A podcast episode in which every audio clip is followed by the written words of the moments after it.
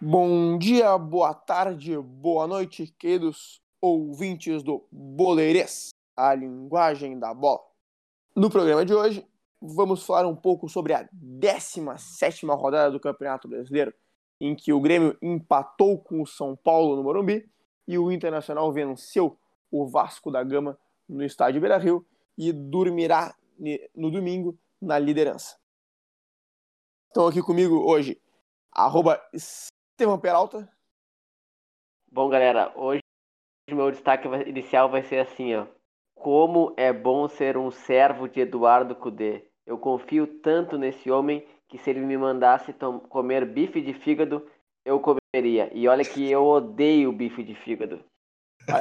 Palavras fortes, porque comer bife de fígado é brabo. Aquele gosto de ferro.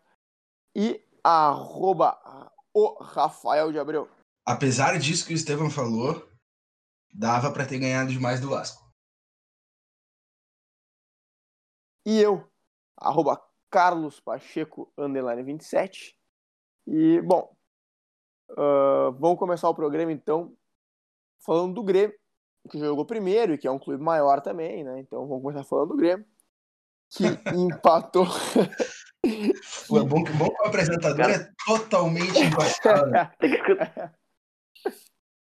E aqui, assim, é isenção, né? Sempre. Mas vamos falar sobre o jogo do Grêmio que empatou com o São Paulo fora de casa.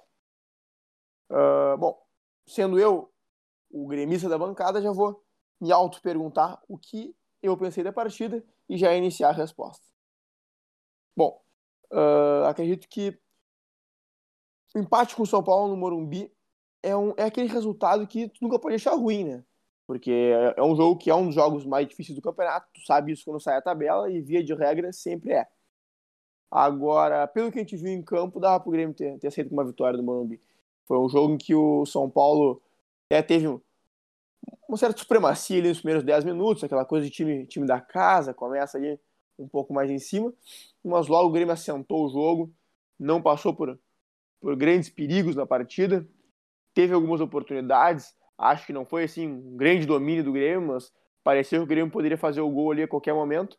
Um gol esse que acabou não acontecendo e acabou sendo 0 a 0 a partida, mas acho que fez muita falta o Diego Souza. Ah, é um jogador que tem essa característica de pivô que é muito fundamental para o time do Grêmio, desde os tempos lá do Barrios, depois passando pelo Jael, e que o Grêmio sofreu tanto quando jogava com o André, que não, não, não conseguia ser efetivo nessa função. O time do Grêmio precisa desse jogador que segure a defesa lá atrás, que faça o pivô, e assim esse jogador ele acaba abrindo espaço entre as linhas adversárias para que os meias do Grêmio possam jogar, né? E aí, os meias, que eu digo, aquela linha de três ali, né? Então, mesmo os, os jogadores de lado, como o PP, como o Alisson, acabam sendo favorecidos por essa, é, esse movimento que o pivô faz de segurar a linha defensiva mais atrás e, e faz paredes, entregando a bola para esses jogadores de meio na, na entrelinha. Então acho que sem o Diego Souza o Grêmio teve mais dificuldade, o Luiz Fernando não, não se acertou tão bem ali por dentro, até porque é um jogador mais gelado, um cara mais de velocidade, acabou meio perdido, na minha opinião, ali por dentro. Acho que teria sido melhor se o Renato tivesse colocado o Isaac de centroavante, mesmo que não seja um cara do ofício mesmo, ele tem um pouco mais a característica da função e conseguiria segurar um pouquinho mais os zagueiros do que o Luiz Fernando, que não foi capaz de fazer isso. E além, além de toda essa questão tática, também tem a questão da bola aérea, né? O Grêmio levantou algumas bolas aéreas no jogo e poderia ter, com o Diego Souza, chegado a um gol ou uma escorada para alguém, que a gente sabe que é um especialista nesse tipo de jogada que me, me pareceu que poderia entrar com certa facilidade até na defesa do São Paulo, mas o Grêmio acabou não conseguindo aproveitar com a equipe que levou a campo. O Grêmio que reclamou muito de arbitragem nesse jogo, né? Lance de pênalti e expulsão também do Daniel Alves. É, eu tá. lembro de um lance que, que, que foi um lance no, em cima do PP, que o Grêmio pediu, que para mim até foi falta. Ele sofreu a carga, mas foi fora da área. Foi bem na entrada da área, foi em velocidade. Pois é, e teve o lance do Daniel Alves, né? Um pisão bem feio do Daniel Alves ali no, no Luiz Fernando, né? Que, olha, na minha opinião, poderia vir um vermelho ali. Claro que o Daniel Alves tem histórico de ser um bom jogador, um jogador leal, né? mas um lance bem, bem complicado, um pesão forte, um pouco acima do tornozelo ali, dava para ter machucado seriamente o Luiz Fernando. E, e, eu tenho uma opinião sobre o Grêmio que talvez até seja meio impopular, que eu até comentei com os amigos ontem, que eu acho que o Grêmio uma merda. Essa é uma opinião bem popular, na verdade. mas, mas, mas eu acho que o, o, o, o problema, entre aspas, do Grêmio também é a solução do Grêmio, que é o Michael. Porque o Michael é o melhor jogador do Grêmio e ele tem que jogar, a gente já falou sobre isso aqui. Só que ao mesmo tempo, com o Michael em campo, o time perde intensidade. E aí, para ter o Michael em campo, tu tem que colocar outros jogadores que compensem, e aí tu sempre acaba perdendo de algum, em, eh, eh, eh, em algum outro sentido, sabe? E, tipo assim, um jogador que tem a capacidade do Michael, que conseguisse ter mais dinamismo de jogo, que te entregasse um pouco mais uh, em termos coletivos, em termos de, de, de, corrida, de entrega tática, acho que uh, o Grêmio estaria em outro patamar. E então, por isso que eu digo que ao mesmo tempo ele é a solução, mas ao mesmo tempo acredito que seja um problema por conta de, dessa adaptação que tu tem que fazer no time para ele jogar e que tu acaba perdendo de alguma outra forma. É, é aquele, é aquele vídeo que o, que o Pacheco fez, né? Que tá lá no nosso feed, sobre uh, quando joga o Matheus Henrique e o Lucas Silva. Falta essa qualidade ali no, no passe, né? E sempre, sempre acaba faltando alguma coisa. Se não joga o Lucas Silva, falta a marcação. Então será que não, não seria o melhor uh, jogar os três volantes, será? Pois é, é, é, o cobertor curto, né? É, não, eu, eu, eu concordo plenamente com o que o Gabriel falou. Porque justamente, eu até comentei isso no último programa, que o Grêmio voltou a jogar bem, né? Com o Michael jogando desde o início. Que o Michael é o dono do meio de campo do Grêmio. O Grêmio só joga bem quando o Michael joga. O Grêmio é dependente do Michael. E isso é um problema, porque o Michael é um cara que joga muito pouco, que está sempre machucado, tem que sair muitas vezes ou ser popado. Então a minutagem dele é muito baixa. E para um jogador que é fundamental. Então, pô, é, é muito complicado isso. A minha opinião é que o Grêmio deveria ter preparado uma sucessão para o Michael. Para que já nesse momento em que o Michael está cada vez mais demonstrando que já não aguenta mais fisicamente ser o cara que carrega o time do Grêmio, o, o Grêmio tivesse um outro jogador que pudesse fazer isso e o Michael cada vez mais pudesse ser aquele cara que fosse ser usado em, nos momentos especiais, fosse ser usado só em alguns minutos em que ele aguentasse e não o Grêmio necessitasse ter o tempo todo. Então acho que o Grêmio errou no passado em não preparar essa, essa substituição ao Michael. A gente sabe que apareceu o Arthur ali em 2017, que foi fantástico, que fazia a mesma função, com tanto ou mais qualidade, mas era tão bom que, que foi vendido para fora, não ficou aqui. E aí a, minha opinião é que o Grêmio errou. O Grêmio errou em enxergar no Matheus Henrique o possível substituto do Michael. Porque viram no Matheus Henrique um jogador com muita qualidade, que tinha uma condução de bola que era parecida com a do Arthur, e pensaram: ah, o Matheus Henrique é um novo Arthur. Eu lembro que muito se falou na época, ah, o Matheus Henrique é um novo Arthur. E eu discordo, ele não é. O Matheus Henrique é um ótimo jogador de futebol. Não, não ele, vamos, é mais, não... ele é mais um terceiro homem, né? É, exatamente. Ele... Não... Mais é, um terceiro, não. segundo homem de meio campo ali. É, não, é, é, como eu disse, não vamos pensar que não, ele é um ótimo jogador, só que ele não tem a característica que o Michael e o Arthur têm. Ele engana um pouco em relação ao Arthur por causa da condução de bola, pertinho do pé, que parece um pouco o Arthur, mas na prática ele não tem o quê?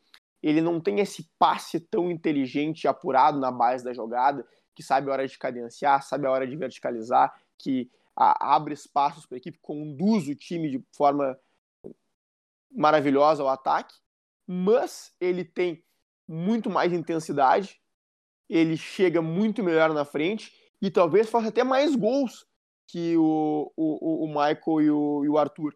O chega bem na frente. Eu, eu acredito que o, o, o Matheus Henrique, na minha opinião, como bem o, o Estevão falou, pensando no meio-campo em que os três possíveis volantes, já com três volantes, são o primeiro que fica mais, o segundo que seria o cara que tem a liberdade de armar sempre por trás ali da jogada, e o terceiro que entra na área, chega na frente, o Matheus Henrique seria mais esse jogador.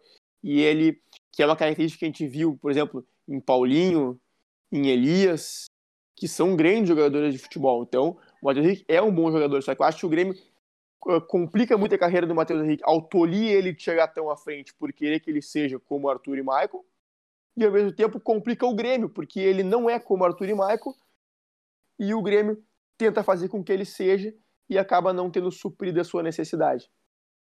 E acho que mais uma coisa que, a gente, que, que é legal a gente pontuar também que a gente já falou em outros momentos, né, de, de que o time do, do Grêmio falta treinamento, que falta mais organização coletiva e tal, e, e que por muito tempo o Everton resolvia, que, esse, que agora, depois da saída do Everton, o PP resolve vários jogos, ou, ou algum outro jogador com jogadas individuais, enfim, e aí, nesse jogo, que foi um jogo onde uh, ninguém conseguiu resolver individualmente o jogo, o Grêmio não conseguiu produzir. O Grêmio não conseguiu, não conseguiu vencer, não conseguiu fazer gols, não conseguiu ter grandes oportunidades. Então a, a, a, dependência que o Grêmio fica desses jogadores e dessas, dessas jogadas individuais é muito grande e é algo que precisa ser trabalhado.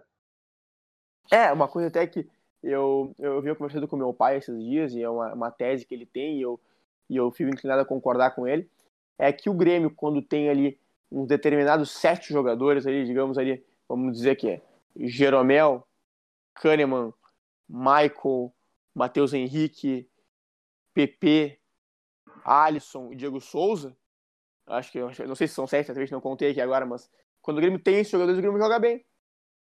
Agora, o Grêmio não pode depender de, de, só dos jogadores, né? E é isso que mostra que a organização não é tão boa, porque quando os caras estão todos ali, o time joga. Agora, se os caras estão lesionados, se eles estão sendo poupados, se tá o time reserva, aí o Grêmio não joga.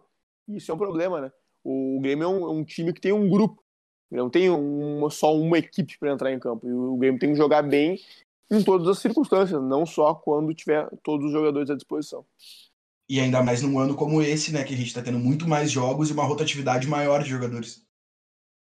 Pois é, exatamente. É, é um ano em que, é, se sempre é impossível tu jogar só com 11 jogadores, nesse ano é muito pior, porque tem lesões, tem jogadores infectados por Covid. Tem pra tu ver o Jeromel, por exemplo. O Jeromel se machucou, voltou, aí teve Covid, aí jogou dois jogos, agora tá suspenso de novo. Então, olha, olha só quanto o Grêmio tá jogando sem o Jeromel. É só um, é um, um exemplo para demonstrar como é importante ter um grupo forte para suportar essas três competições que o Grêmio Inter vem enfrentando nessa apertadíssima temporada. Exatamente. Não, e justamente essa questão que a gente está falando da substituição do Michael, é aí que, que eu tenho uma outra opinião que não sei se é tão popular assim para dar. Eu acho que esse jogador para substituir o Michael, ele é o Jean-Pierre. Eu vejo no Jean-Pierre a mesma característica do Michael. É um jogador com excelente passe, com excelente visão de jogo. E é, e é um cara que não tem a intensidade necessária para ser um camisa 10 ele jogando de 10, não é que ele seja ruim, porque ele é bom jogador. Aonde ele jogar, ele vai ter lances de qualidade, porque ele tem muita qualidade.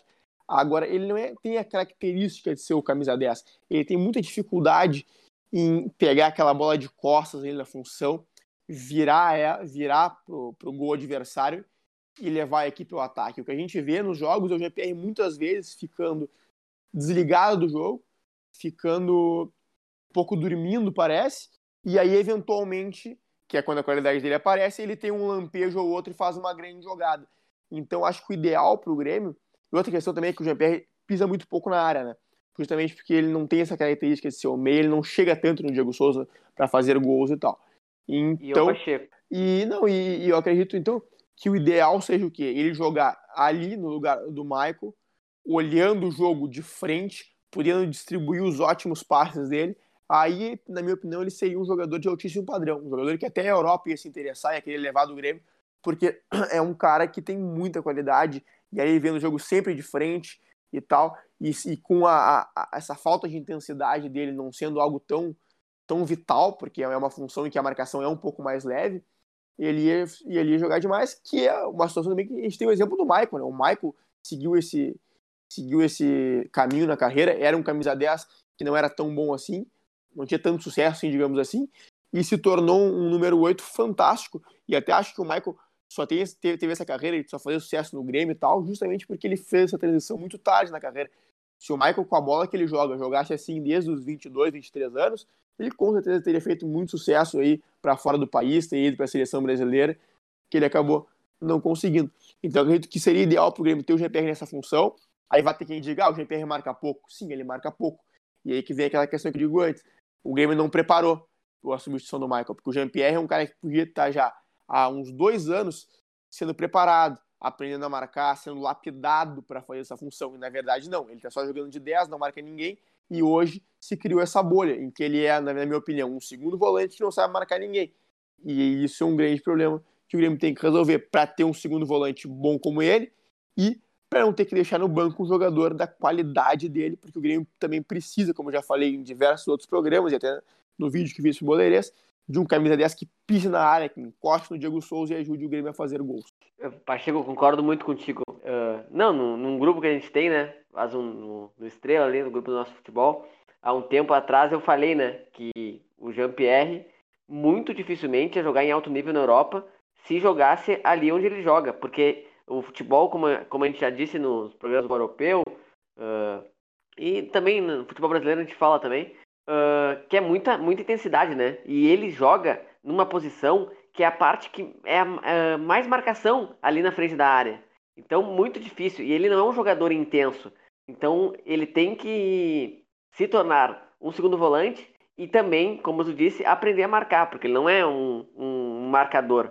Então, eu acho que. Espero que olhem a tempo isso. Uh, eu duvido muito que com o Renato ele vire esse segundo volante.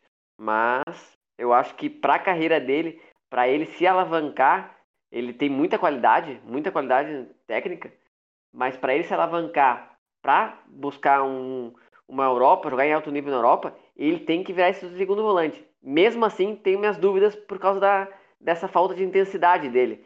Mas também, uh, mesmo a gente vê também grandes jogadores que não têm tanta intensidade, mas que tem muita qualidade e pode jogar, porque sobressai a qualidade. Mas ali no, no, meio, nesse futebol de hoje, de muita intensidade e força, ali ele não vai render na, na Europa, na minha opinião. E a gente pode exemplificar o Ganso. O Ganso sobrava aqui no futebol brasileiro, e me lembra até o Sidorf falando no, no Bem Amigos, que ele. Todo mundo Bem Amigos falando, não, o Ganso vai estourar na Europa. E o Sidorf falou, não, o Ganso não, não, se não correr na Europa, não vai, não vai se tornar um grande jogador. E o Ganso foi lá, um bate e volta. Uh, se não me engano, foi o Sampaoli que pediu ele no, no Sevilha ali. Ele não rendeu. Aí depois foi jogar num time uh, na Nico lá da França. E depois retornou agora ao Fluminense. Mas o Ganso é um jogador que não corre. Tem muita qualidade nos pés? Tem. Mas é um jogador que não corre, não é intenso. Uh, às vezes falta um pouco de competitividade, na minha opinião. Óbvio que o Ganso jogou muita bola aqui. Uh, campeão da Libertadores 2010 com, com o Santos, né? E com ele e o Neymar. Mas ele, a gente, todo mundo pensou que o Ganso ia se tornar um top jogador uh, da Europa e ia, ia brilhar. Mas não, foi um fracasso. Então, para o Jean-Pierre não ser esse fracasso na Europa, ele tem que se reinventar, né? Tem que aprender a marcar, ser um pouquinho mais intenso e jogar um pouco mais recuado, porque eu acho que nessa parte central ali, vou reforçar, eu acho que ali ele não vai render e na Europa muito menos. Pois é, e, e, e um exemplo que o pessoal muito usa para justificar que o Jean-Pierre pode jogar ali é o exemplo do Douglas, né, que não era intenso e jogava naquela função. Agora, o Douglas. Sim, mas o opinião... Ganso, o Ganso, o, o Ganso, perdão, o Douglas jamais jogaria na Europa. Com não, todo respeito ao Douglas. Não, não exatamente, é, é, é, aí que eu vou chegar. Uh, o Douglas, apesar de ter uma qualidade fantástica, é um cara que, na minha opinião, teve uma carreira muito abaixo do que poderia tecnicamente. Cara, o Douglas, tecnicamente, era top. A, a técnica dele era espetacular. O Douglas podia ter jogado na Europa, poderia ter jogado mais na seleção brasileira, afinal de contas, teve aquela oportunidade lá, aquele um jogo lá que ele entregou, aquela bola pro Messi, se queimou.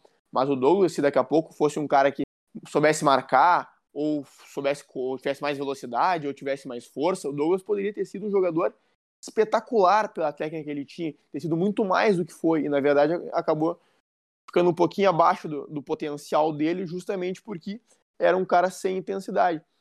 E além disso, em relação ao Douglas no Grêmio, o Douglas no Grêmio era muito bom, tinha lances fantásticos, tinha coisas que ele fazia, era, meu Deus, olha o que ele fez ali. Só que na minha opinião, justamente quando o Douglas sai do time e o Luan entra para a camisa 10 e o Grêmio coloca o Barros para centroavante, aí que o Grêmio melhora de vez e se torna um time ainda mais completo do que já era antes. Então, essa é um, bom momento para falar que o Douglas era um grande jogador, mas está muito longe de ser exemplo para qualquer, qualquer um. Uh, bom, vamos falar agora um pouquinho do Inter, que venceu o, o Vasco por 2 a 0 no, no Beira-Rio e dorme no domingo na liderança do Campeonato Brasileiro, à frente de Flamengo nos critérios de desempate e do Galo, que ainda não jogou enquanto estamos gravando esse programa e, portanto, está na terceira colocação do Campeonato Brasileiro. O, o que eu queria falar, só trazendo um pouco do, do destaque lá do início do programa, é que é algo que me incomoda um pouco no time do Inter, é, que, e também vai de encontro a algo que eu falei no programa passado sobre o Inter fazer o necessário para ganhar. E hoje, mais uma vez, o Inter fez o necessário para ganhar. Fez o que precisava ser feito e cumpriu, cumpriu a meta ali do dia e beleza, acabou, tá tudo certo. Agora, me incomoda um pouco pessoalmente, pelo que eu gosto em relação ao futebol, o fato de o Inter fazer só o necessário, entende? Uh, era um jogo que se apresentava relativamente fácil, que uh, tinha uma possibilidade bem grande de ter um placar mais elástico, e parece que o Inter senta no resultado e, e, e garante aquilo ali. Faz o necessário para manter o resultado, para não perder, não sofrer riscos, contra o, contra o Vasco. Eventualmente, algum outro, algum outro jogo pode sofrer, mas nesse jogo não sofreu. Então, foi um jogo, acho que totalmente controlado. Mas me incomoda um pouco o fato de não continuar, sabe? Não seguir, a, a, não fazer mais, não, não seguir em cima. Mas também tem o outro lado da moeda que é. Uh, acho que esse tirar o pé um pouco desses jogos que já estão, entre aspas, garantidos, também é importante pelo momento que a gente está vivendo, pela quantidade de lesões que o Inter tem, pela quantidade de, de variação no time, é, pela intensidade de jogo que o Inter joga, que também é um fator bem forte. Então, eu até entendo esse, é, essa tirada de pé, entre aspas, mas isso me incomoda. Isso me incomoda porque eu queria ver o Inter sendo pressionando por mais tempo, sabe? Sendo mais efetivo por mais tempo. A gente vê, por exemplo, o Flamengo contra o, contra o Corinthians, que fez dois, fez três e seguiu fazendo. Seguiu indo, seguiu jogando, não para de jogar, entendeu? Uh, e às vezes eu sinto um pouco de falta disso no Inter. Mas, enfim, é, acho que é uma questão mais pessoal, porque eu entendo uh, o momento de, de o Inter dar essa recuada. Uh, eu concordo contigo, Gabriel. o Inter está se acomodando no resultado, mas eu acho que isso é uma necessidade, porque eu, eu reclamei uns programas atrás, né? Que eu queria o Inter mais intenso, intenso. Mas não tem como. Uh, até uh, vou me retificar, mas não tem como o Inter ser 90 minutos intenso, intenso, tendo, jogando quarto domingo, quarto domingo, ainda mais com o elenco limitado que a gente tem, né? A gente tem o elenco do Atlético Mineiro, que tem um, uma competição, e a gente também não tem o elenco do Flamengo. Uh, os dois, né, que gastaram 200 milhões, o Flamengo em 2019 e agora o, o Galo em 2020. E o Inter tá lá, brigando. Ah, ponto a ponto com, com os líderes do campeonato. Uh, provavelmente o Inter vai perder a liderança pro, pro Atlético, né? Porque o, vai pegar o Bahia, que vem fazendo um futebol fraquíssimo com o Mano Menezes. Até me lembro que algumas pessoas falaram, ah, o Roger não, não serve no Bahia. O Roger tava tirando leite de pedra do time do Bahia. E aí trouxeram o Mano Menezes, outro da escola de Luxemburgo e tal, que fizeram algum sucesso, claro. Fizeram sucesso, foram vitoriosos. Mas já estão ultrapassados, né? não, não se reinventam. Mas tá, falando um pouco mais sobre o jogo, uh, Thiago Galhardo não, não, não tem explicação, faz gol todo jogo. Queria também falar bem do Abel Hernandes. Não, fala, fala, fazendo... fala, o que tu pensa mesmo do Galhardo, fala o que tu pensa dele. Ah, já falei, é Thiago Gostoso Galhardo o nome desse cidadão. mas, mas falando do jogo, o Abel Hernandes também acho que está muito bem. Ele entrega um, um, bom futebol e eu acho que ele ainda não tá 100%. Ele que vinha cinco meses sem jogar, tava lá na Arábia e não tá 100% ainda. Eu acho que ele tem mais futebol para mostrar. Hoje, no, no, no, lance do pênalti, ele tenta dominar a bola, a bola, a bola sai dele, é, sai dele e não consegue dominar, né? E aí o, o Thiago Galhardo sofre o pênalti. Ah, o saldo negativo eu acho que continua sendo as laterais, né? O Rodinei muito mal, muito mal. jogador que não pode vestir a camisa do Internacional. Tô com muita saudade do Heitor. Não sei, parece que ele não volta no meio da semana na Libertadores. Só vai voltar capaz contra o Flamengo. Não, não sabemos ainda. Um jogo decisivo, né, contra o Flamengo, briga direta ali pela penúltima rodada do primeiro turno. O Flamengo que atropelou o Corinthians, né? Aquele time do Corinthians, já vou falando para meus amigos aqui que eu acho que é seríssimo candidato ao rebaixamento. É, é muito ruim aquele time é, do Corinthians. É, é, bem fraco o time do Corinthians mesmo. E falando das laterais do Inter, se o Inter tivesse dois laterais top, uh, se o Saraiva não tivesse machucado e tivesse um lateral esquerdo muito bom, um Jorge, assim, o Inter ia mostrar muito, muito mais futebol, porque o Inter depende muito das laterais. Uh, e tu vê que essa, essa jogada aí de cruzamento lateral é sempre funciona. E tá funcionando com o Heitor, tá funcionando com, com o Moisés, tanto que deram os dois bastante assistência. Eu acho que o Heitor é um jogador promissor, mas tanto o Moisés, né, que é muito criticado, às vezes dá umas, umas assistências com, com essa jogada característica do Inter já. Que hoje o, o. Não me lembro quem cruzou na cabeça do Galhardo e o, e o Fernando Miguel, se não me engano, fez uma baita defesa. Então, acho que se o Inter tivesse laterais de mais qualidade, o Inter mostrar ainda um melhor futebol ainda. Que eu acho que vem mostrando um bom futebol. E, uh, e acho que é normal isso. O Inter faz o resultado e se acomoda. Uh, a gente viu isso contra o Botafogo, contra o Bragantino, viu hoje contra o Vasco. Mas fazer o quê? É o calendário do futebol brasileiro. Não tem como jogar os 90 minutos intenso e porque vai estourar. E imagina se estoura um Galhardo, se estoura o Patrick, tem jogadores chaves aí. O Inter que hoje perdeu o Cuesta, né? Que tomou amarelo e não vai jogar contra o Flamengo. Mas para mim é um. Não diria que é um, um prejuízo. Não, não, vou dizer também que é um reforço, mas o Cuesta vem muito mal. Hoje errou passes, como vem errando sempre, uh, botando no pé do adversário. Uh, o meu medo só é que vai entrar o Molina. É, era isso que. Isso, isso, acho que era, tu ia falar sobre a mesma coisa. A gente não pode esquecer que o único jogo que o Zé Gabriel jogou no lado esquerdo para mim, foi o pior Isso, jogo exatamente. Na temporada toda. Pior jogo dele. Foi contra o Bahia, se não me engano, não? Ah, não lembro. Agora não vou me lembrar, mas ele jogou, jogou muito mal. Não sei se foi contra o Bahia, agora não vou me recordar. Mas sim, foi a, foi a pior partida dele. Não, não foi contra o Bahia. Perdão, me lembrei agora. Contra o América de Cali. Tanto que ele entrega um gol. Jogou ele e o Moledo aquele jogo. Que, que o Cuesta estava suspenso por causa do, do Grenal, da briga do Grenal.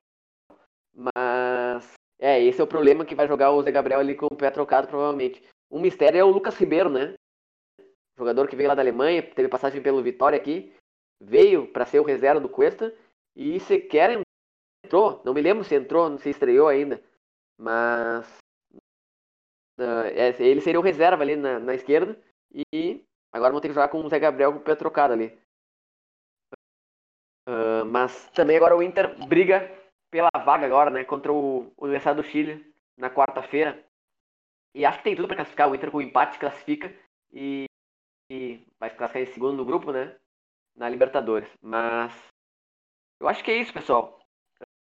Uh, o Inter vem bem e tem tudo para melhorar ainda mais. O, eu acho que o grande reforço ali é o a gente não, não é um time que vai, vai poder contratar, né? não, não temos dinheiro, mas o grosso é o, os jogadores estão se recuperando. Uh, o Will Aberto, a gente já falou no, na rodada passada, agora que vai ir para a seleção e tal, mas depois vai voltar. E o principal é o Dourado, né? O Dourado hoje jogou mais, mais 15, 18 minutos ali e tem tudo para ser titular. Eu que sou muito crítico do Lindoso, muito pela sua forma física, e também queria ler um tweet que eu vi aqui no Twitter que exemplifica o Lindoso. Que o Lindoso parece eu nas festinhas da adolescência. Só cercava, zero bot. Isso, isso que Olha o cidadão lá, uh, tweetou aqui. Olha, esse, esse cidadão aqui foi sensacional. Ele fez a sua analogia com as festas ali. Ele que é muito conhecido, tipo um, não é um, não chega a ser um influencer colorado, mas eu vou até repetir porque foi linda a frase que ele falou aqui, ó. Lindoso parece eu nas festinhas da adolescência. Só cercava, zero bot. E é verdade. O último bote que o que o Lindoso deu, eu não sei quando foi, porque ele só cerca. E às vezes ele vai lá em tem muito, né, que o volante do Cudê às vezes vai lá em cima marcar E meu Deus, tu vê ele perdido, perdido. Então por isso que eu clamo por Rodrigo Dourado.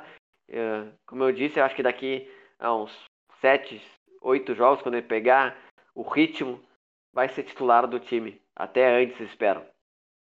Eu, eu queria fazer um outro destaque, já que tu já falou também da entrada do Dourado ali, é, que é algo que eu não lembro se eu comentei aqui ou se eu comentei com um outro grupo de amigos quando eu estava falando ali num grupo, mas sobre a, a variação tática que o Kudê tem feito em alguns momentos, quando ele coloca o.